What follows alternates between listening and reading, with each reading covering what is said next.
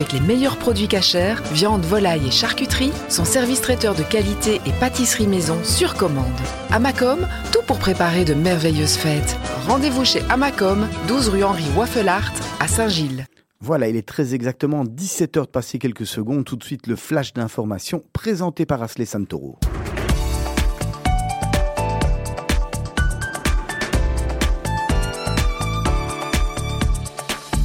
Bonjour à toutes et bonjour à tous, il est 17h sur Radio Judaïka. Bienvenue à vous si vous nous rejoignez. Je suis ravie de vous retrouver en ce mercredi 19 octobre et tout de suite le Flash Info de cet après-midi. Israël ne fournira pas d'armes à l'Ukraine, c'est ce qu'a indiqué le ministre israélien de la Défense Benny Gantz lors de remarques adressées à des ambassadeurs de l'Union européenne ce mercredi. Israël a pour politique de soutenir l'Ukraine via l'aide humanitaire et la livraison d'équipements vitaux. Nous ne lui fournirons pas de système d'armement en raison de diverses considérations opérationnelles. Nous continuerons à soutenir l'Ukraine dans la limite de nos possibilités comme nous l'avons fait ces derniers mois. Ce sont les mots de Benny Gantz alors qu'il s'adressait aux ambassadeurs des États membres de l'Union européenne en Israël à l'invitation de l'ambassadeur de l'Union européenne dans l'État hébreu, Dimitar Tsantchev. Le ministre de la Défense a précisé qu'Israël avait par ailleurs envoyé une demande aux Ukrainiens pour identifier leurs besoins en matière d'alerte de défense aérienne. En Russie, Vladimir Poutine a ordonné aujourd'hui l'instauration de la loi martiale dans les quatre territoires ukrainiens de Donetsk, Lugansk, Kherson et Zaporizhia qui ont été annexés en septembre dernier par Moscou. Le président russe a annoncé cette mesure lors d'une réunion de son conseil de sécurité diffusée à la télévision. Le Kremlin a ensuite publié un décret confirmant l'entrée en vigueur de la loi martiale dans ces territoires à partir de jeudi minuit heure locale. La loi martiale, on le sait, c'est l'instauration dans un pays d'un état juridique d'exception au sein duquel l'armée assure le maintien de l'ordre à la place de la police ou en collaboration avec celle-ci. Toujours au sujet de la guerre en Ukraine, l'Iran a envoyé des formateurs militaires en Crimée occupés par la Russie pour aider les troupes de Moscou à utiliser les drones iraniens contre l'Ukraine, selon des informations publiées hier par le New York Times. D'après le quotidien qui cite des responsables américains actuels et anciens qui avaient été informés de renseignements classifiés, les formateurs iraniens assistent la Russie à partir d'une base militaire en Crimée où seraient basés de nombreux drones livrés par Téhéran à Moscou. Et enfin, en Belgique, une centaine de personnes représentant les employeurs des entreprises d'économie sociale de la capitale ainsi que les organisations syndicales CNE et 7K se sont rendues aujourd'hui en fin de matinée près du Parlement bruxellois pour tirer la sonnette d'alarme étant donné que la situation financière de ces entreprises à profit social est devenue intenable. En cause, la flambée des factures d'énergie dont l'impact indirect sur l'équilibre financier des ASBL bruxelloises qui est jugé très important. C'est la fin de ce flash. On se retrouve à 18h pour le grand journal de la, de la rédaction. Et tout de suite, ne manquez surtout pas Mythe de Boss. Unreroute the rivers, let the damned water be. There's some people down the way that's thirsty, so let the liquid spirit free. The people are thirsty because of man's unnatural hand. Watch what happens when the people catch wind, when the water hit the banks of that hard, dry land. Liquid spirit. Liquid spirit. Liquid spirit. Liquid spirit. Clap your hands now.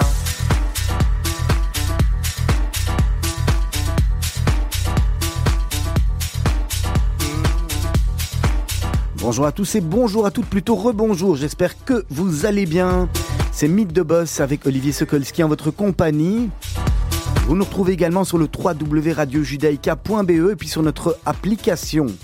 Nouvelle application à télécharger sur le Apple Store ou sur le Google. Comment on dit Serge euh, Google Play Store, je pense. Google, Play, euh, Google, sur Google Play, je pense. Google Play. Voilà, avec moi, comme, euh, comme d'habitude ou presque, Serge Bézère, bonjour. Mais bonjour Olivier. Ravi de vous retrouver. Mais ça fait longtemps, il me semble qu'on n'a plus fait une émission à deux. Hein. À deux, ouais. C'est vrai que les, les, deux dernières, je les ai fait avec Laurent. Vous m'avez pas manqué, hein. franchement. Non, c'est super, J'étais super bien accompagné. ben, je sais, Laurent non, non, est merveilleux. Je, je, je, suis content d'être avec vous en tous les cas. Notre invité, notre invité, on va parler de lui. C'est pour ça qu'on est là. Il s'appelle Manu Braff. Bonjour Manu Braff. Bonjour messieurs. Alors Manu, nous, nous, nous, euh, on va se tutoyer parce qu'on se connaît depuis euh, depuis quelques années. C'est pas la peine de raconter des histoires à nos auditeurs et à nos auditrices. Par contre, tu as, tu as un parcours détonnant. Manu Braff, c'est MB Productions. En, en, quelques mots, on reviendra bien sûr après mmh. dessus. C'est quoi MB Productions? MB Production ou MB Presents, parce que ça c'est un peu le, flagship des sociétés. c'est une boîte qui fait de la, de la, promotion et de la production de spectacles, d'expos, d'événements. Voilà, voilà ce qu'on fait en, en, deux mots. Est-ce que ceci explique le, le, le sweatshirt que tu... oui, c'est ça. porté un peu les couleurs aujourd'hui. Le, le, Cirque du Soleil, carrément Cirque du Soleil, voilà. Cirque du Soleil, euh, c'est notre, on peut le dire, hein, c'est mon plus gros client, euh, avec qui je travaille depuis plus de dix ans maintenant. Et donc euh, nous, enfin en tout cas ma boîte, on, représente Cirque du Soleil en Belgique quand ils sont en, en tournée en arena ou sous chapiteau. Ce qui veut dire, en d'autres mots, que quand on s'occupe de Cirque du Soleil, on fait le marketing, euh, la billetterie, les relations de presse, euh, parfois certains éléments de la production, ça dépend un petit peu de, de ce qu'ils nous demandent de faire. Alors Manu, on va revenir maintenant euh, qu'on a une petite introduction, on reviendra bien entendu au Cirque du Soleil un peu plus tard. On va revenir sur ton parcours, mhm. comme on fait avec chacun de nos invités. On va revenir avant, donc toi, pour les auditeurs qui ne le savent pas, tu es d'Anvers. Oui, c'est l'inverse. avec, avec, qui ne le savent pas, qui l'entendent pas. Et qui ne peuvent pas le beurre. Ah, bah, je suis, j'ai un bon tarcomonien. Voilà, tu as fait tes études en Anvers à Tarcomonie. Oui. Et? Oui, j'ai fait mes primaires à la Tarcomonie et euh, mes secondaires au lycée d'Anvers, collège Marie-Josée. Mhm. Euh, et donc voilà, j'ai grandi euh, ben, dans le, le, ghetto, entre guillemets, anversois. et voilà, dans cet univers qui était incroyable, qui était les années 70 à Anvers. Avec Pourquoi incroyable? Bah Parce que je crois que c'est un monde euh, qui, était qui, n'existe plus, euh, dans lequel il y avait une ambiance quand même très particulière. Euh, je crois qu'on était aussi une communauté aussi très particulière. J'ai entendu récemment, je ne sais pas si vous voyez qui c'est, Esther Perel, qui est une des plus grandes thérapeutes relationnelles au monde et qui est dix ans mon aînée.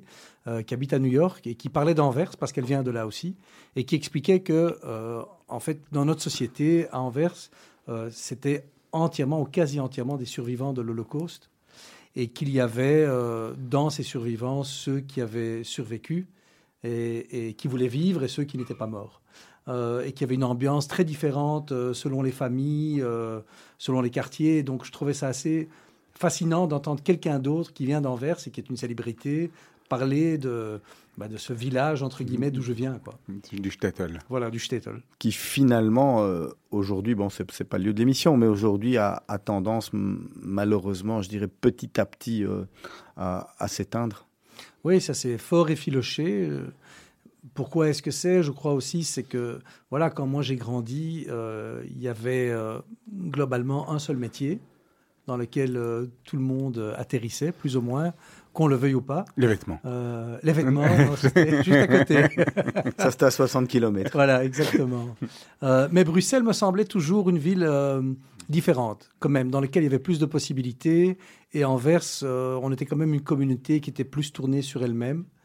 et peut-être que quand on est tourné plus sur soi-même, il y a peut-être moins d'air. Et que pas mal de gens ont dû aller chercher ailleurs pour trouver voilà, leur voie. C'est ce qui vous est arrivé?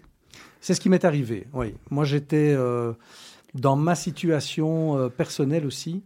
Euh, j'ai eu un besoin de, trouver quelque chose ailleurs. Et bah, Bruxelles faisait pour moi partie de ces endroits qui étaient importants. Je me voyais vivre plus à Bruxelles qu'à Anvers. donc je venais déjà jeune à la JJL, à la Colo Amitié, bien que quasi tous mes potes allaient à la Nord. Moi, je trouvais plus mon compte à Bruxelles. On s'amusait bien à la colonie Amitié en plus. Ah, c'était génial. Passer, des bonnes vacances. Mais ça, c'était euh, un moment extraordinaire. Alors Manu, raconte-nous, donc tu étudies en Anvers, à la Tarquemonie, tu mhm. décides, ou tu décides, tu n'as pas envie de rentrer dans le diamant pour appeler un chat un chat. Qu'est-ce qui, qu'est-ce qui se passe ensuite pour toi? Ben, Je suis rentré dans le diamant. Ok. Oui, ma, ma, mes premières dizaines d'années étaient dans le diamant.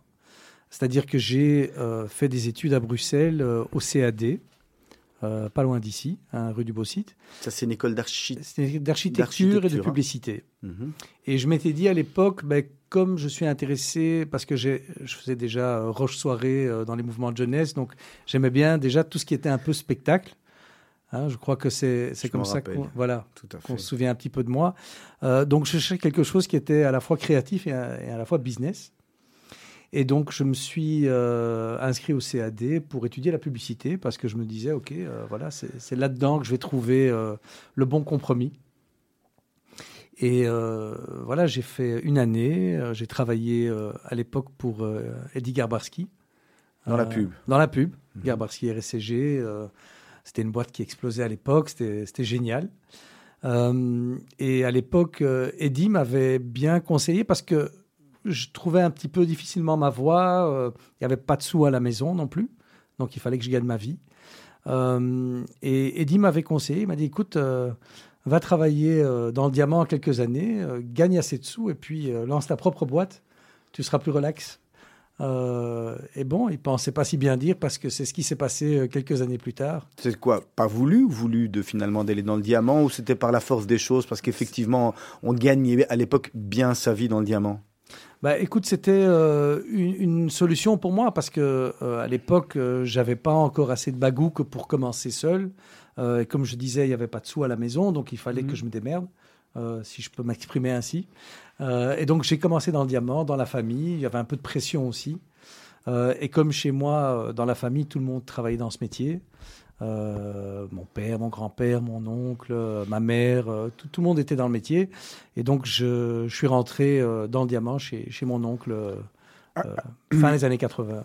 alors, si on fait un fast forward, comment est-ce qu'on en sort? Parce qu'on sait très bien, une fois qu'on est happé, c'est difficile. Une fois qu'on commence dans un, un, métier, en plus, si on gagne relativement bien sa vie, les choses vont euh, une année après l'autre. Une année, ça fait 5, 5, ça fait 10, 10, ça fait 20. On fait sa carrière là-dedans, surtout dans un truc familial. Comment est-ce qu'on sort de ça? Ben, Chez nous, il euh, y, a pas mal de, différents métiers dans le diamant. Euh, chez nous, dans la famille, c'était très fort. Il y avait un, lien très fort avec l'Afrique.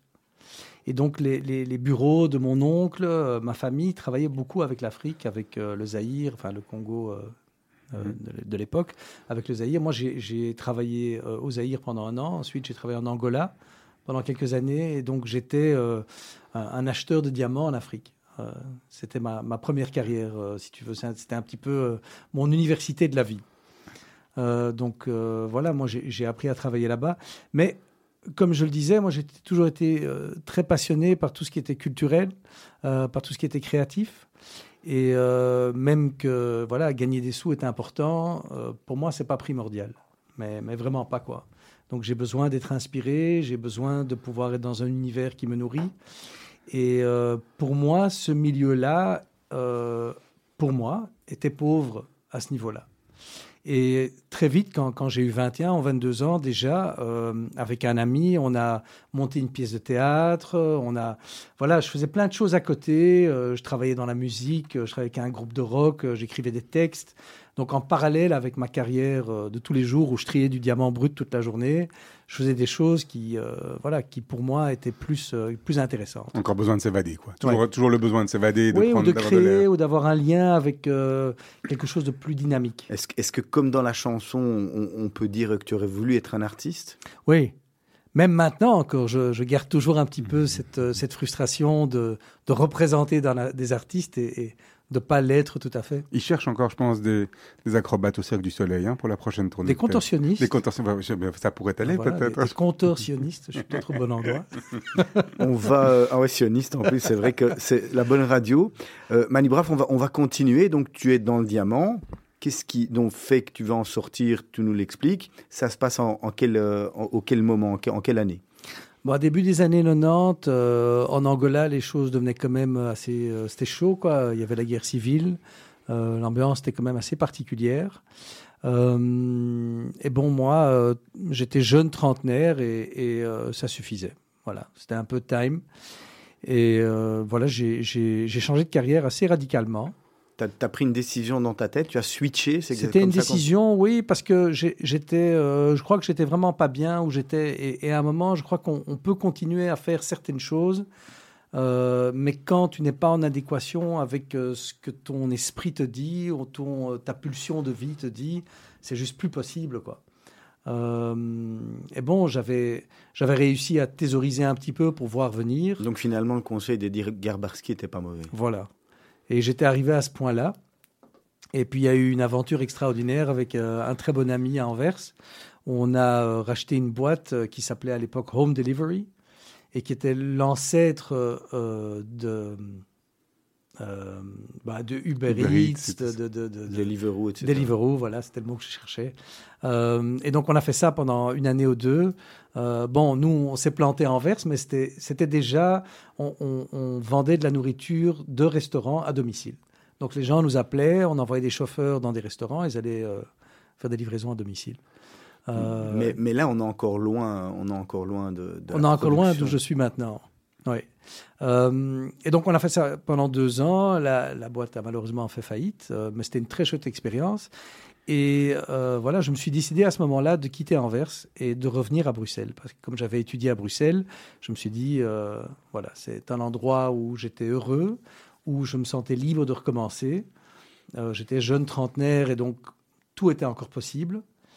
Et, euh, et, donc, je suis venu me réinstaller à Bruxelles. L'école du diamant et j'imagine cette aventure aussi ont, ont, été quelque part formateurs pour toi? Énormément. Énormément. J'ai beaucoup de gratitude parce que j'ai euh, appris, à, enfin, en fait, de, de, de, tous les gens pour qui j'ai travaillé, que j'ai rencontrés, c'était, euh, entre guillemets, des bons pères pour moi. Ce sont des gens qui m'ont euh, montré un petit peu comment me démerder. Bon, finalement, je l'ai fait moi-même avec, euh, avec, mon, avec mon talent et mon inspiration. Mais, mais bon, il fallait des gens. Euh, voilà, j'ai travaillé pour des, des, des, bonhommes extraordinaires. Vous connaissez peut-être euh, le franco-israélien Benny Steinmetz. C'était un de mes boss. ce sont des gens qui étaient une, une, inspiration extraordinaire. De les voir à l'œuvre aussi. Et puis de m'avoir donné une chance aussi quand j'étais très jeune de faire des choses qui étaient juste dingues, quoi. Mmh. Alors Manu Braff, avant d'arriver à MB Productions, ouais tu travailles, tu t'engages pour, pour apprendre quelque part ton métier? Ben, je, ben, ben là, pour, pour la petite histoire, en fait, vu que je cherchais du travail, je me suis inscrit euh, au Forum.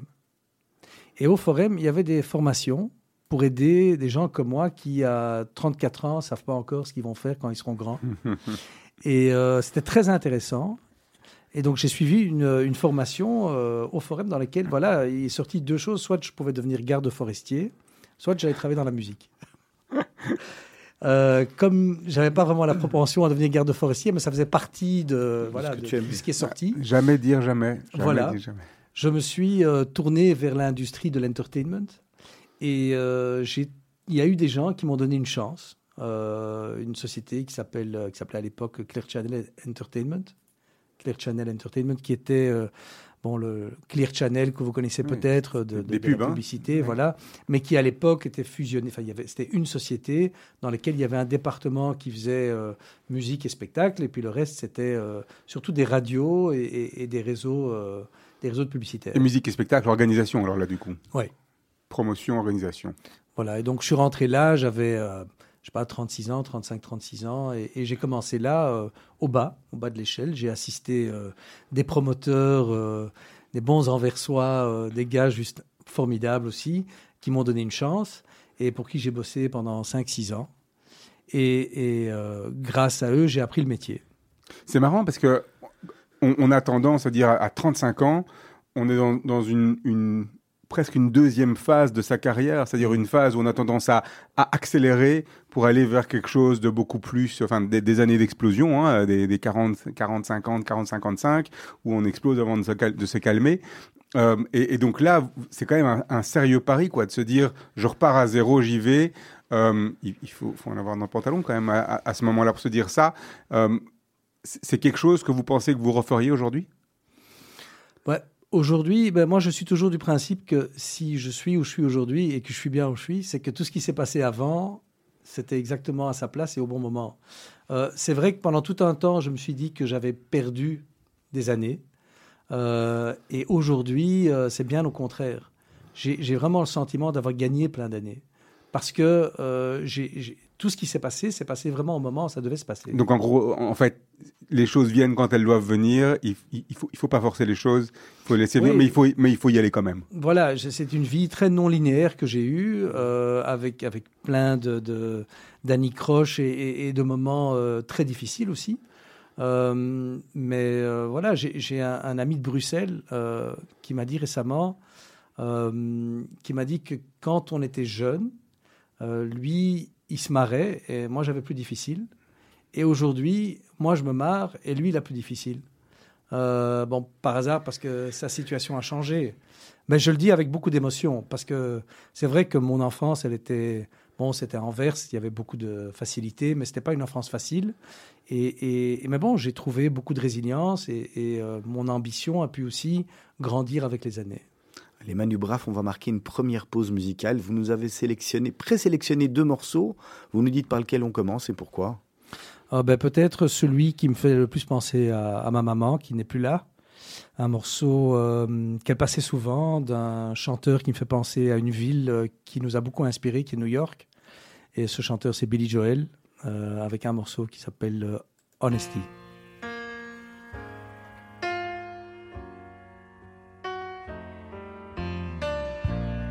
You search for tenderness, it isn't hard to find. You can have the love you need to live. But if you look for truthfulness, you might just as well be blind. It always seems to be so hard to give.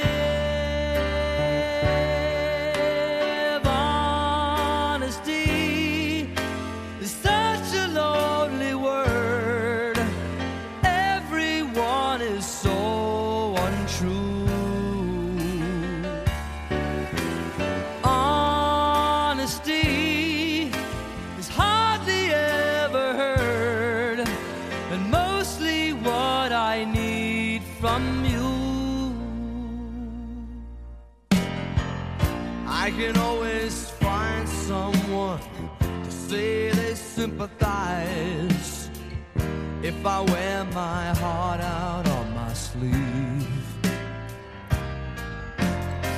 But I don't want some pretty face to tell me pretty lies.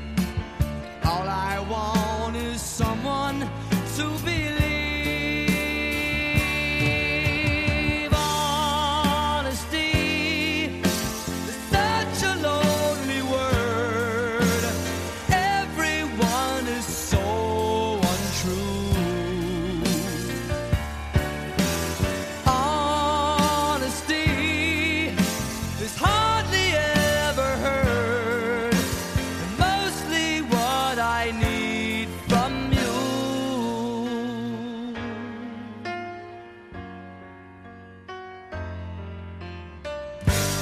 find a lover. I can find a friend. I can have security. Oh.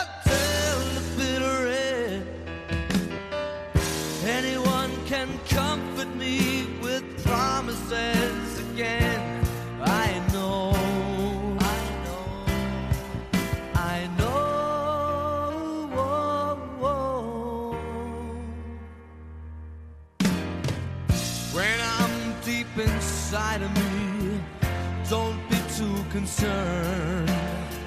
I won't ask for nothing while I'm gone. But when I want sincerity, tell me where else can I turn? Cause you're the one that I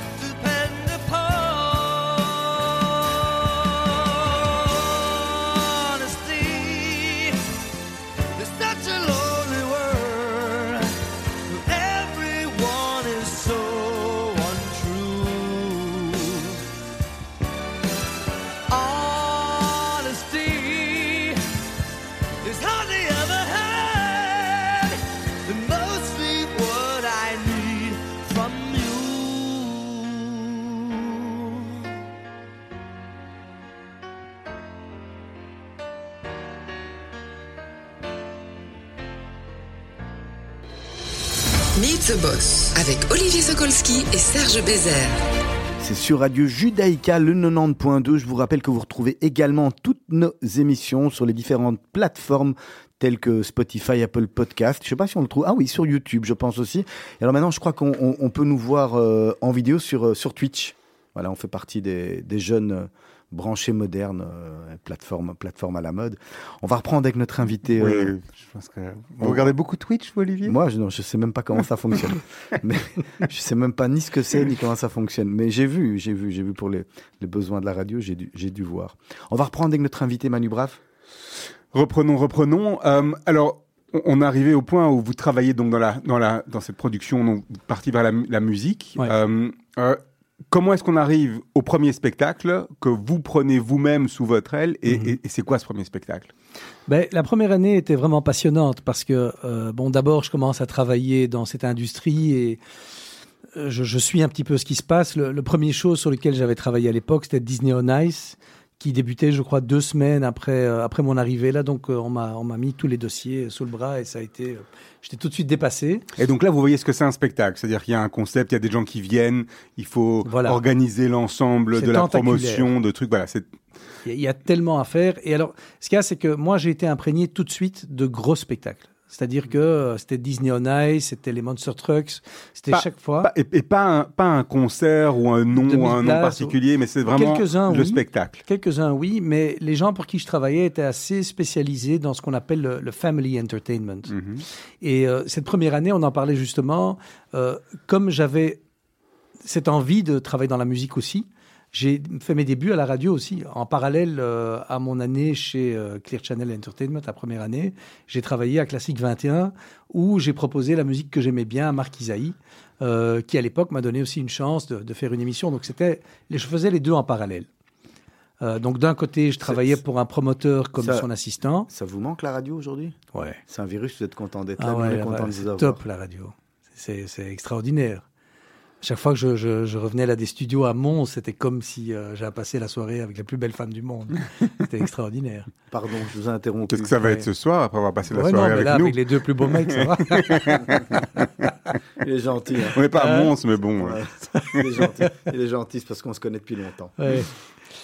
Donc on est donc on est à Disney on Ice euh, et, et, et, alors c'est quoi votre euh, c'est quoi votre réaction là vous dites waouh ouais, je savais pas que c'était comme ça je savais pas Mais que c'était au aussi début, compliqué Je dois dire que toutes ces années que j'ai eu avant de débrouillarde, euh, débrouillardise, m'ont bien servi. Parce que je crois qu'on aurait mis un petit nouveau qui commence dans ce métier euh, la même manière que moi à ce moment-là, et il aurait coulé tout de suite. Parce qu'il y avait tellement d'informations, j'en recevais aussi très peu parce que on était dans le rush tout le temps. Euh, et qu'il y avait plein de choses qui se passaient, euh, des nouveaux trucs à mettre en vente, des deals, euh, ci, ça. Enfin, c'est vraiment, c'était un monde dingue. Euh, mais, je me sentais vraiment à l'aise dedans et je trouvais ça marrant. Alors, ce que j'ai vite compris, c'est que dans mon métier, il y avait euh, plusieurs tendances. Il y avait ceux qui faisaient la musique et les festivals, euh, qui étaient plus euh, cool. Et puis, il y a ceux qui faisaient ce que nous, on faisait, qui était un peu moins cool.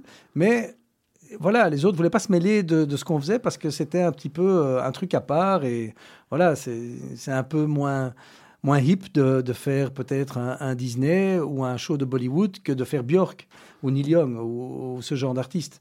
Euh, donc moi j'ai senti aussi que c'était quelque chose qui était bien pour moi. Euh, C'est-à-dire que c'était vraiment du pur marketing. Et, le pur marketing, c'est quoi? C'est de- d'essayer de, se mettre à la place de son public et de se dire, OK, il y a un marché pour ça. Euh, je dirais que 80% des shows que je produis euh, ou que je présente, moi, j'y irai pas. Euh, bon, il y a quand même encore un bon 20%, mais c'est surtout essayer de comprendre ce qui peut intéresser le public, ce qui marche à l'étranger, qui pourrait marcher en Belgique, etc. Euh, donc ça, c'était un petit peu... euh, c'est intéressant ce que vous dites parce que dans tous les cours de marketing on dit toujours les profs de marketing disent toujours il faut faire attention de ne pas prendre de décision euh, en fonction de ses propres intérêts à soi souvent les gens disent ah ben non ça ça marchera pas moi j'achèterai jamais ça donc je veux pas lancer ce produit on s'en fout quelque part on, on peut ne pas être son propre client Ouais, moi, si, si je dois présenter les artistes que j'aime bien, je peux fermer boutique dans six mois. C'est clair. Donc euh, ça, j'en suis conscient. Avec des toutes, toutes petites salles alors Hein, ou des toutes petites salles, oui. Mais parfois, il y a des choses que j'aime beaucoup, dans lesquelles je m'engage parce que j'aime beaucoup les artistes, ils m'intéressent. Euh, par exemple, l'année dernière, on a lancé une, une expo immersive sur Frida Kahlo. C'est une artiste que j'aime beaucoup, ça m'intéressait, j'aimais bien le produit. Donc voilà, euh, de temps en temps, évidemment, il y a des choses que je fais. Je travaille parfois avec euh, le chorégraphe Sidi Larbi Cherkaoui. Euh, ce sont des superbes productions.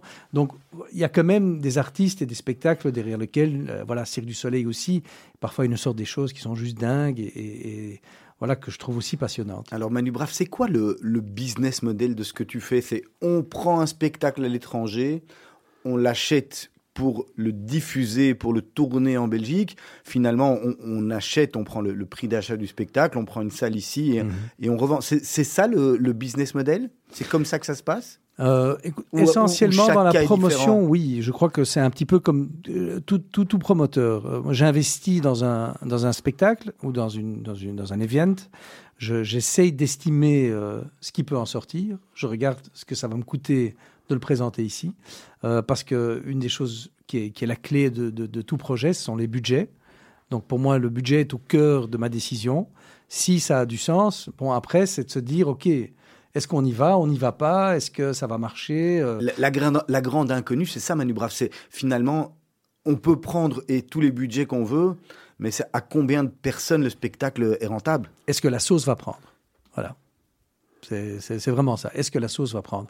Alors on peut se dire, euh, oui, ça a marché la fois passée, donc doigt dans le nez, on va le faire. C'est jamais comme ça. Mhm. Il y, a, euh, euh, des, gros coûts qui sont l'achat du spectacle, j'imagine, l'achat de, la salle, certainement. Et puis il y, a, des coûts à côté qui sont peut-être des coûts opérationnels, le marketing, etc. Cela, il faut, j'imagine, bien sûr en tenir compte également. Oui, alors ce que, ce que nous, on fait aussi en interne, c'est qu'on fait notre propre marketing. Euh, c'est vrai qu'il y, a certains groupes de musique, s'ils viennent, et bon, on en a fait quelques-uns, par exemple, j'ai pu présenter Indochine à un moment, tu dis qu'Indochine vient, euh, une heure ou deux plus tard, ça y est, c'est fini. Euh, par contre, quand on fait un spectacle, grand public, c'est six mois, neuf mois de marketing intensif. Et donc, chez moi, en interne, il y a une équipe de marketeers, euh, francophones, flamands, euh, on travaille, on fait nos deals nous-mêmes. Et, là, ça représente, sans rentrer dans des, dans, des chiffres, hein, mais ça représente quel pourcentage d'une organisation euh, globale d'un spectacle Combien en termes de pourcentage tu, tu investis dans, dans, le marketing en se disant, là, c'est pas Indochine, j'ai besoin quand même de mettre un, un coup?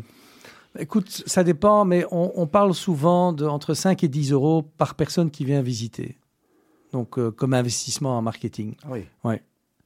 Donc euh, voilà, c'est tout de suite euh, des sommes. Coût d'acquisition client. Voilà, mais ce qu'il y a, c'est que au plus fort est la marque, au, moins, tu dois faire de marketing, mais au plus cher, elle va te coûter. Hmm. Donc c'est un peu un équilibre à, à faire. à, l'idéal, c'est de trouver forcément le bon mélange du, du, gars qui coûte pas cher ou du spectacle qui coûte pas cher et qui va attirer. Après, il y a des différents types de différents modèles aussi de spectacles. Il y a des spectacles qui sont là comme des événements très ponctuels, un concert, deux concerts, trois concerts, une semaine. Puis des choses qui sont plus longues, qui s'étalent dans le temps. Hmm. On les traite différemment. Bah, C'est-à-dire que voilà, une, une, des forces d'MB Present, c'est qu'on est assez diversifié euh, dans la boîte. Et donc, on fait plusieurs choses. On fait du concert, on fait euh, des expos, on fait des événements. Euh, et puis, dans le à la suite du, de, de, de, la crise du corona, on a commencé à créer nos, propres productions. Quand tu dis on, c'est tu es seul, tu es un associé, comment ça se passe? On est, euh, ben, je suis seul euh, actionnaire. Euh, enfin, j'ai quelqu'un qui est un, voilà, qui est un peu un associé, mais c'est bon, c'est ma boîte. Mmh. et donc je, je, tiens cette boîte depuis depuis que je l'ai lancée là, depuis maintenant 7-8 ans. mais on est une équipe, on est une vraie équipe. Et, ce que moi j'aime beaucoup, c'est que les gens qui travaillent euh, chez moi, pour moi, ce sont des acharnés et, des gens curieux aussi. Moi, c'est ce que je dis toujours aux gens qui bossent pour moi, c'est que dans ce métier, en fait, tu, peux savoir ce que tu veux, mais ce qui est important, c'est d'être curieux, de rester curieux, de voir ce qui se passe, d'essayer de comprendre, d'avoir euh, un intérêt dans plein de choses, parce que c'est comme ça qu'on arrive le mieux à se développer. Au niveau des spectacles, euh, est-ce qu'aujourd'hui il y a euh, une espèce de, de, modèle classique? C'est-à-dire qu'est-ce qu'il faut aujourd'hui avoir quelque chose qui est avec, je sais pas, des décors comme ça, des projections, de, la 3D, de l'immersif, etc. Est-ce que c'est ça qui fait que le truc marche? Ou bien non, il n'y a pas de recette? Bah, je vais te donner un exemple. Donc, euh, mon partenaire dans la boîte, qui est, qui est Peter, euh, qui, est, qui est un, un, gars de Bruges, avant de rentrer euh, chez moi, lui, il avait fait pendant de longues années des sculptures, des spectacles de sculptures de sable à Ostende, à Bruges. et on travaillait ensemble depuis quelques années. Et puis, lorsqu'il y a eu le corona, il est venu chez moi. Il me dit Écoute, on, on pourrait refaire les sculptures de sable. J'ai dit, mais c'est génial parce qu'on est en extérieur, c'est un parcours, il y a de la distance entre tout le monde, c'est ça qu'on doit faire. Et donc, on le fait maintenant depuis deux ans. On a chaque année plus de 100 000 personnes qui viennent à Middelkerk se promener euh, parmi nos sculptures de sable. Et ça fait partie maintenant du, modèle économique de, ma société. Et ça, c'est un spectacle que vous avez, enfin, c'est un spectacle, une expo que vous avez créée, qui est la vôtre, celle-là, du coup. Voilà. Et donc, il y a quelqu'un dans mon équipe qui est aussi un partenaire dans la boîte, euh, qui est venu avec cette idée, mais c'était juste le bon moment pour le présenter. Et ça, c'est le type d'événement ou de type de choses que tu pourrais revendre alors, il y a beaucoup d'intérêt de l'étranger, justement. Donc, tout ce qui est produit, évidemment, ce qui est intéressant, c'est de le rendre scalable. Euh, et c'est un petit peu la tendance dans, ce, monde, c'est de, multiplier euh, les événements. En protégeant ça d'une manière ou d'une autre, j'imagine qu'un concours de château de sable, c'est compliqué, à moins qu'il y ait une thématique. Il y a quelques années, il y avait des thématiques, je pense, hein, style Disney, bazar. Donc, il y a aussi des licences ben, qui peuvent être prises. Voilà, il y a des licences, mais c'est aussi un savoir-faire. Tu vois, parce que pas tout le monde se dit, bah, écoute, ils sont fous ces gens, comment est-ce qu'ils font ça Tu vois, par quoi, par quoi commencer? Bah, Nous, on a le know-how, on prend les risques et on sait comment le faire. Euh, si, si tu as quelqu'un qui a un restaurant qui cartonne, tu dis, bah, moi, j'aimerais bien faire la même chose, mais hmm. finalement, par où tu commences? C'est un vrai métier. Mhm. Alors quelques mots Manu sur cette période dont on vient de parler, qui j'imagine pour toi était particulièrement compliquée, c'est cette période de, Covid. Comment tu l'as comment tu l'as passé avec le tu l'as dit le, concours des châteaux de sable, mais mais c'était peut-être pas suffisant. Comment c'est passé? Ben écoute, la société allait qu'à un cas, donc ça, tournait bien euh, les premières années. Et puis en 2020, on, a connu ce qu'on a connu en mars. Donc moi j'avais un spectacle de Cirque du Soleil qui devait ouvrir le, le 13 mars à Anvers, à la Lotto Arena, Corteo. Et euh, le 12 mars, on, nous apprend qu'on on doit diminuer les capacités. Et le 13, en fait, il fallait tout fermer. le spectacle était monté. Euh, on avait vendu plus de 30 000 places. Et puis le 14, on n'a pas pu ouvrir. Cirque du Soleil, euh, ben, c'est pas un secret, a fait faillite. En tout cas, ils ont eu un Chapter 11 dans leur forme de l'époque. donc eux, ils sont partis. Moi, je suis resté avec l'ardoise du montage, du démontage, de tout ce qui avait été investi, etc. Donc je me suis trouvé vraiment avec euh, mon pantalon baissé quelque part euh, à la mi-mars, euh, dans une situation très compliquée dans laquelle tout ce qu'on a fait devait être reporté. On se retrouve très seul là? C'était un moment de grande solitude, sans grande solitude en effet. Alors, qui, dit Manu euh, Cirque du Soleil, euh, il y a quand même un nom qui est associé, qui est important en Belgique, c'est Franco Dragon. Mhm. Peut-être un, mot sur Franco Dragon que tu as connu, pas connu, je sais pas, et puis sur sa disparition euh, trop, trop rapide, j'ai envie de dire. Ben, Franco Dragon a fait partie du Cirque du Soleil à ses débuts. moi, quand j'ai commencé à travailler avec eux, ça faisait déjà longtemps qu'il avait vendu ses parts ou qu'il s'était séparé de cette entreprise et il avait sa propre maison de production à la Louvière. Euh, qui a des productions à Las Vegas, euh, à Macao. Euh. voilà. Donc Dragon n'était plus in the game quand, quand, moi je suis rentré dedans. Tu n'as jamais produit quelque chose, ou jamais distribué ou tout fait tourner une production de Dragon? Non, hélas. Oui, Hélas, parce que c'est quand même assez fabuleux. Oui, c'était assez spécial, assez spectaculaire. Donc on revient sur ce passage un peu compliqué euh, qui est. Euh, Mais bon, ce qu'il y a, c'est que euh, dans ce métier, voilà, il y a des relations quand même extraordinaires qui se font. Mes relations avec Cirque étaient des très bonnes relations. Et donc les, les, gens qui sont restés sur place, parce que beaucoup, beaucoup ont perdu leur, leur boulot chez eux aussi, hein, ils sont restés avec une peau de chagrin dans leur boîte, on a quand même réussi à, à trouver un arrangement. Euh, moi, entre-temps, malheureusement, et je crois qu'on peut le dire quand même, parce qu'à l'époque, c'était assez étrange. En Belgique, je crois que beaucoup de gens qui n'avaient plus de boulot ou qui ne pouvaient plus travailler avaient un petit peu honte parce qu'on était tous dans cette histoire de Corona et donc on se serrait les coudes par rapport à ce qui se passait. Euh, mais je dois dire que pour une société comme la mienne, qui paye quand même beaucoup d'impôts chaque année, euh, on a vraiment été délaissés pour compte. Quoi. On nous a vraiment mmh. laissés de côté sur la rue avec avec des, des, des, des cacahuètes, quoi. C'était euh, moi, si je m'étais pas démerdé comme je me suis démerdé, j'aurais fait faillite, sans aucun doute. Et donc, j'ai trouvé ça assez scandaleux, surtout par rapport aux pays limitrophes, comme la France ou la Hollande, ou même Israël, euh, dans lesquels euh, on leur jetait de l'argent à la figure, presque pour dire, bah, écoutez, on comprend, vous avez dû fermer, voilà votre chiffre d'affaires ou une partie, etc., pour que vous puissiez euh, avoir une bulle d'air. Ici, c'était à coût de 2 000, 3 000, 4 000 euros. quand tu as une boîte qui tourne à 8 à 10 millions par an, avec quand même 6 à 10 personnes qui travaillent, c'est une blague. Hmm. Et puis aussi, ce qu'il y a eu, c'est qu'il y a eu des pays dans lesquels ils ont en effet proposé le chômage technique, mais en demandant aux travailleurs de travailler. Ici, en Belgique, on a dû se démerder comme on pouvait. Euh, donc, tout le monde à la maison. Tout le monde à la maison, mais en même temps, il y avait plein de boulot. parce qu'il y avait tous ces spectacles à déplacer, il y avait, euh, voilà, il y avait quand même une boîte. Alors, Manu Brave, comment tu te sors justement de cette période Covid? Comment tu, tu, sors la tête de l'eau finalement? Ben, écoute, euh, ici, euh, entre une décision un peu spéciale à une autre, on a commencé à surfer sur les vagues. Et, voilà, la Belgique, par rapport à la France, a gardé les musées ouverts. Euh, la France a gardé les coiffeurs ouverts. Euh, pour eux, c'était plus important de l'aspect extérieur. Chez nous, peut-être que la culture avait quand même encore un clin d'œil. Ce qui était intéressant, c'est qu'on disait en Belgique que la culture avait fermé, mais que les musées étaient ouverts.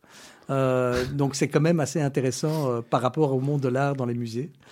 mais bref, ça nous a permis quand même de faire certaines choses. Et donc, cette partie que ma boîte faisait déjà, qui était de, produire et de présenter des expos, euh, a commencé à, prendre le dessus. Et donc, sur euh, une année et demie, on a fait 7 à 8 expos. Dans les musées euh, non, en, Belgique, à Brussels Expo, à Anvers ou Bachnassi, au Sport Palace, même dans la section mhm. VIP du Sport Palace, parce que Sport Palace était fermé. Et donc, ensemble, avec le boss du Sport Palace, on s'est dit, OK, on a mis là les, les cadavres des real bodies.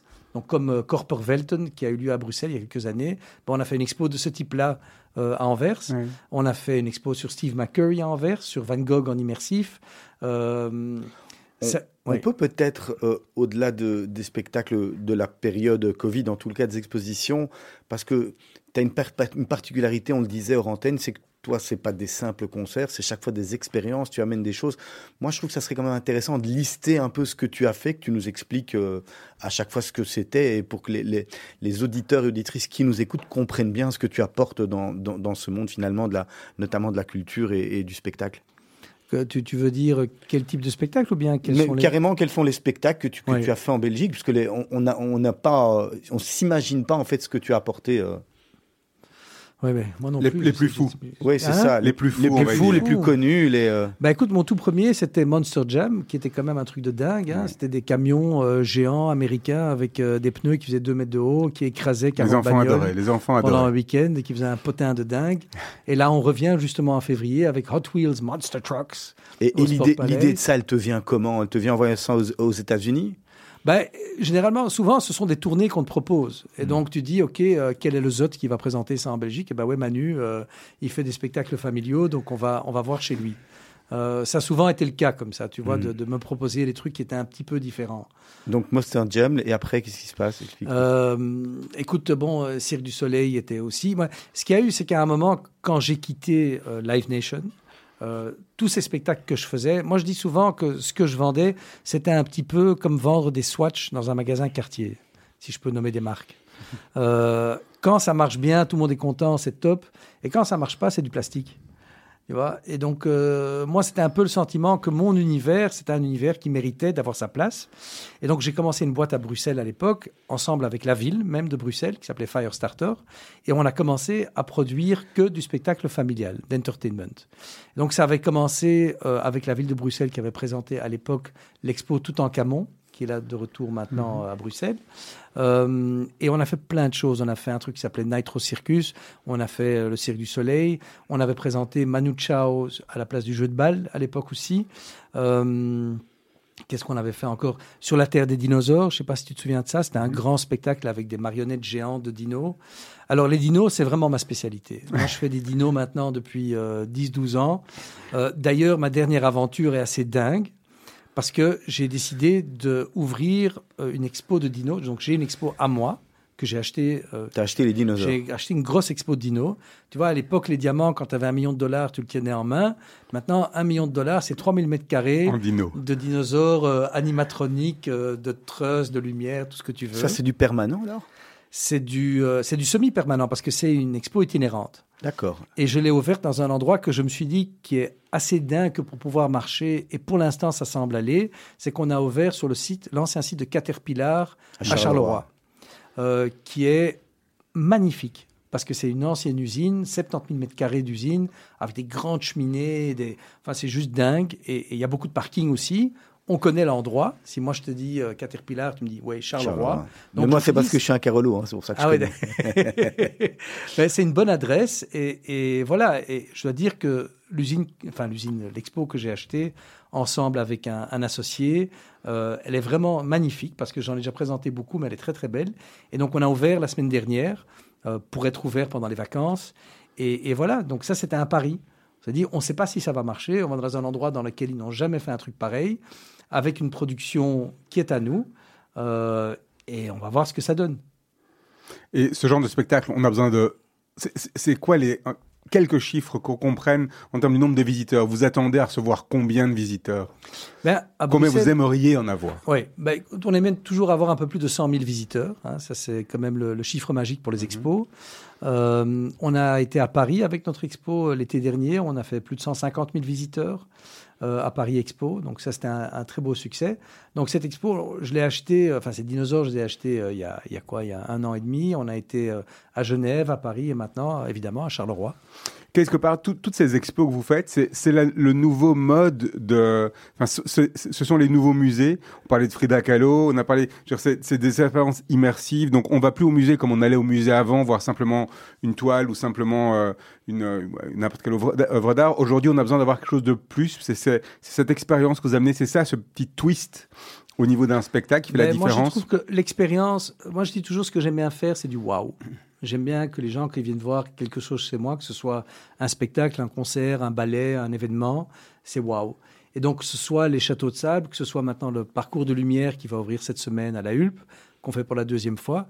Et, ça, entre parenthèses, c'est vraiment le bon exemple d'une création euh, propre euh, que j'ai imaginé ensemble avec un, associé euh, qui est occupé maintenant en train de monter les trucs dans les bois. donc, l'Anterna Magica, ça, c'est une expérience vraiment qui t'emmène du point A au point B, parce que c'est ça que je trouve important. C'est qu'on a, on a réussi à créer une ambiance, on a réussi à emmener les gens dans quelque chose qui se disent waouh, c'est vraiment, c'est vraiment beau, j'ai passé un moment extraordinaire et je suis passé de là à là. Euh, et puis, et puis il y a le côté créatif, j'imagine, qui te plaît. C'est ce qu'on discutait tout à l'heure, et c'est en ça que c'est intéressant d'avoir le parcours des invités. On retrouve dans l'anternat, on, te retrouve toi. On, sait que c'est ce que tu disais, que tu, aimes créer, et, là tu as, le, complet et la création du spectacle, et finalement l'aboutissement. Oui, beaucoup plus déjà. Ça, se rapproche vraiment de, de, mon rêve finalement, parce que de, de présenter les spectacles des autres, c'est bien, c'est un business, mais c'est vrai qu'il y a cette... Euh, cette tendance créative que j'ai, bah, par exemple, quand on, a, on crée des affiches euh, pour, les spectacles, moi j'aime bien les dessiner moi-même quand je peux, euh, écrire mes textes. dans l'Internat Magica, justement, avec mon associé, c'est très clair que lui est aussi un créatif, mais il y a une place pour moi pour faire ma création. Et donc là, pour ne citer qu'un exemple, l'histoire qui va se passer à l'internat cette année, c'est une histoire qu'on a écrite ensemble, dans laquelle on s'est, fait un délire, des textes que moi, bon, lui, il est flamand, donc il écrit en néerlandais, moi j'écris en français, euh, et, c'est un délire complet, mais dans lequel on s'est amusé tous les deux à, à créer quelque chose, et on espère maintenant que le public va aimer. Et là, les enjeux sont quand même encore plus grand ou plus important, même en termes de finances, car il y a la partie euh, que tu aurais fait avec une autre société, euh, c'est-à-dire de, de, prendre le spectacle. Mais là, il faut carrément le créer, il faut du décor, il faut du son, il faut de la lumière. Tu dois, tu dois, tu pars d'une feuille blanche. Oui, et c'est ma propre marque aussi. combien de temps ça prend pour créer un spectacle comme ça, Manu? Oh, Ça nous a pris quand même. Euh, ben, Allez, quand on, quand on, on l'a imaginé dans une balade, dans une mhm. forêt. Et puis ensuite, on a commencé à, à travailler. Et puis, j'ai travaillé sur une affiche avec un graphiste. Et lorsque j'ai sorti l'affiche, euh, on était en, 2020, euh, en octobre, novembre, on a vendu euh, plus de 20 000 places uniquement par la perception des gens de ce qu'on allait emmener. Et beaucoup de gens m'ont dit, mais enfin, en fait, tu ne vends qu'une affiche, il n'y a encore rien qui existe. Mais bon, moi, on avait déjà imaginé, on avait déjà un budget, on avait une idée, mais ce sont des très grosses productions. Alors, c'est pas quelque chose de connu. L'Interna Magica, c'est vraiment quelque chose que, que j'ai, qu'on a imaginé. Euh, mais la sauce a prise. Euh, aussi parce qu'on a été reporté tant de fois. Et je crois que le public, quand ils ont découvert l'expérience et qu'ils ont vu que c'était vraiment quelque chose qui en valait la peine, euh, parce que la forêt autour du château de la Hulpe, je ne sais pas si vous êtes déjà promené là-bas, rien que comme ça, elle est magique. mais en mettant en plus les lumières et la musique et cette ambiance, c'est encore dix fois plus beau. Et donc ça, c'est à partir de quand? Ça, on ouvre vendredi, après-demain. Et là, tu, espères être parti, j'imagine, après les fêtes, certainement. Ben, C'est-à-dire qu'on s'arrête avant Noël parce que c'est une expérience qui se fait vraiment au moment où la forêt se transforme, où les feuilles se mettent à tomber, et donc euh, on s'arrête un peu avant. Et puis voilà, euh, la Hulpe, euh, ils ont des résidents, il faut être un peu respectueux. Il y a beaucoup de monde qui vient, donc on le fait pendant quelques semaines, et puis voilà, c'est bien. C'est la deuxième fois qu'on parle d'un endroit spécifique, donc on parle de Caterpillar, on parle de, la, Hulpe. Ça fait partie aussi quelque part, on a l'impression de la création, c'est-à-dire que c'est c'est pas simplement d'aller chercher un spectacle, c'est un spectacle à un endroit bien particulier ou, d'une manière bien particulière? Moi, c'est ce que j'admire le plus. Je ne sais pas si vous connaissez Studio 100 en, Flandre, qui sont les plus gros producteurs de contenu pour enfants, mais aussi euh, en, théâtre. Ils ont lancé euh, un spectacle euh, il y a quelques années qui s'appelait 40-45 et qui parlait de l'histoire de la Deuxième Guerre mondiale à Anvers. une histoire très touchante d'ailleurs. Et ils avaient loué, enfin, ils avaient créé un espace à Purs, qui est vraiment Anus Mundi, en dehors d'Anvers. Euh, dans lequel ils ont eu plus d'un demi-million demi -million de visiteurs. Et tout ça parce que c'était un endroit spécial avec une production qu'ils avaient créée, qu'ils avaient imaginée, avec une histoire forte. Et, moi, je crois là-dedans très fort. Je crois que si on a une histoire forte dans un endroit qui est particulier, euh, les Belges viendront, le public viendra parce que euh, ça lui parle. On a, on a, besoin de ces expériences aujourd'hui. Alors, pour, après éventuellement le vendre à l'étranger, j'imagine que derrière on a ça. Eu beaucoup, beaucoup d'intérêt pour présenter ça à l'extérieur. Euh, mais l'Anterna Magica, par hasard, est un produit qui, euh, qui n'est pas simple parce que va trouver une belle forêt avec un beau lac. Euh, aujourd'hui, il y a un endroit en Belgique où vous voudriez faire un spectacle où, vous n'avez encore rien fait? Il y en a beaucoup. Oui, ah il y a, encore beaucoup de choses à venir alors? Il y a beaucoup de choses à venir, mais là, voilà, j'ai un très beau spectacle qui va ouvrir à Paris en novembre. Donc j'ai commencé à travailler avec, en France aussi. donc ça, c'est un nouveau challenge pour ma boîte parce qu'on a voilà, on, a appris à être promoteur en France. Et quelque part, on, a l'impression, quand on vous voit, que vous êtes en train de, virer vers de plus en plus de création. C'est vers ça qu'on arrive ou que vous allez arriver? Ben, comme, depuis euh, la fin du coronet, entre guillemets, beaucoup de choses sont revenues.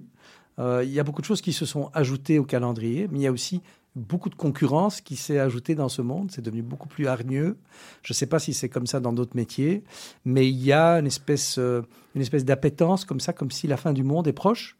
Un petit peu comme ce qu'on peut trouver en Israël, où, les gens vivent vraiment beaucoup plus au jour le jour qu'ici. Mais j'ai l'impression que c'est beaucoup plus ici à présent, parce qu'il y a cette impression de on doit vite, vite. Mashiach now. Hein, Mashiach now, exactement. Ben, on a eu cette pause incroyable pendant le corona dans laquelle euh, il y avait l'impression de pouvoir respirer pendant quelques mois. Parce que juste avant du corona, je ne sais pas si vous vous souvenez, j'avais l'impression que le monde allait beaucoup trop vite. Et chaque personne à qui je parlais me disait Ça va trop vite, je suis stressé, j'en peux plus, je suis au bout.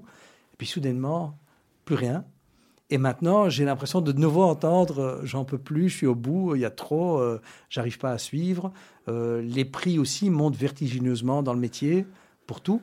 Euh, donc voilà, c'est devenu. Euh, voilà, il y, a eu beaucoup de changements. Peut-être avant qu'on passe aux questions rapides, le prix moyen d'une place pour un de vos spectacles, c'est quoi? Ça dépend, parce que quand on parle d'expo, on est autour des 15-20 euros. Euh, quand on parle de spectacle déjà d'un Cirque du Soleil, on est plutôt dans des 70-80 euros. Manu Braff, est-ce qu'il y, a un spectacle dont on n'a pas parlé, qui était important, qui a, qui a, compté dans ton parcours maintenant, que, que tu n'aurais pas encore évoqué? Oh, Il y en a sûrement. Il y en a sûrement. Mais là, maintenant, euh, tomber dessus, je sais pas, j'ai présenté euh, Mamma Mia en version internationale, euh, Riverdance, qui est un spectacle qui revient souvent. Ça fait partie des, des shows qu'on revient. Et encore une fois, j'ai travaillé avec le ballet, que j'ai trouvé aussi fascinant parce que c'était autre chose. on a fait le Crazy Horse à la Madeleine. c'était aussi une belle aventure. Donc, il y, y, a eu, je crois que chaque spectacle, je suis très emballé par ce que je fais. Il y a Donc à chaque Great, fois Great Gatsby également, Great Gatsby qui lui était une, une, expérience immersive. Tu, tu racontes peut-être quelques, quelques, quelques secondes là-dessus? Oui, ben là c'était du théâtre immersif. Donc tu rentrais dans l'univers de Gatsby, les gens venaient déguisés, et tu avais l'histoire de Gatsby qui se passait à travers plusieurs pièces. Euh, et donc ça, on le faisait à l'époque euh, au, au, Village, qui est un, un, théâtre qui se trouve au-dessus du casino, euh, qu'on occupe à présent pour faire Frida Kahlo. Et on est en train de préparer la prochaine expo immersive qu'on va annoncer bientôt. je travaille dessus avec justement un, un juif bruxellois qui habite au Japon depuis quelques années. Et, c'est quelque chose dont je ne peux pas encore trop parler, mais comme j'ai dit Japon, je donne déjà une partie euh, de ce qu'on va proposer. Et ça, c'est mon nouveau spectacle excitant qu'on va présenter d'ici quelques semaines. Encore une seconde, un mot, tu as parlé de la salle Viage. Oui tu l'as repris, tu l'as, tu l'as loué. Qu'est-ce qui se passe avec cette salle te concernant? Ben, On a fait un, deal parce que bon, ils étaient aussi avec euh, l'eau au bord des lèvres au casino. Et donc, comme on s'entendait très bien avec euh, les responsables du casino, je trouvais que c'était une salle super. On l'a équipée de projecteurs, on l'a transformée en salle d'expérience immersive. Et on a lancé là euh, Frida Kahlo depuis le mois de mars. Et donc maintenant, on va continuer avec des nouvelles propositions là-bas. Euh, c'est intéressant d'occuper le centre-ville, euh, d'aller sur ce piétonnier qui a été tellement décrié et de voir que c'est quand même un endroit où il y a beaucoup de monde qui passe, qui est quand même chouette, euh, que ça se passe quand même à Bruxelles, qu'il y a des choses qui se font et, que voilà, c'est vrai que depuis le Sud, on a eu tous nos, nos, commentaires dessus, mais, mais chaque fois que j'y vais, je trouve qu'il y a quand même une chouette ambiance aussi dans le centre-ville. Allez, on attaque les, on attaque les, les, questions de la fin, Manu. On n'en aura pas beaucoup, hein, parce qu'on a dépassé, euh, mais ah c'est pas grave, c'est parce que c'était passionnant. Manu, on t'a demandé de réfléchir à, une phrase, une citation que tu aimes utiliser. Je commence par celle-là.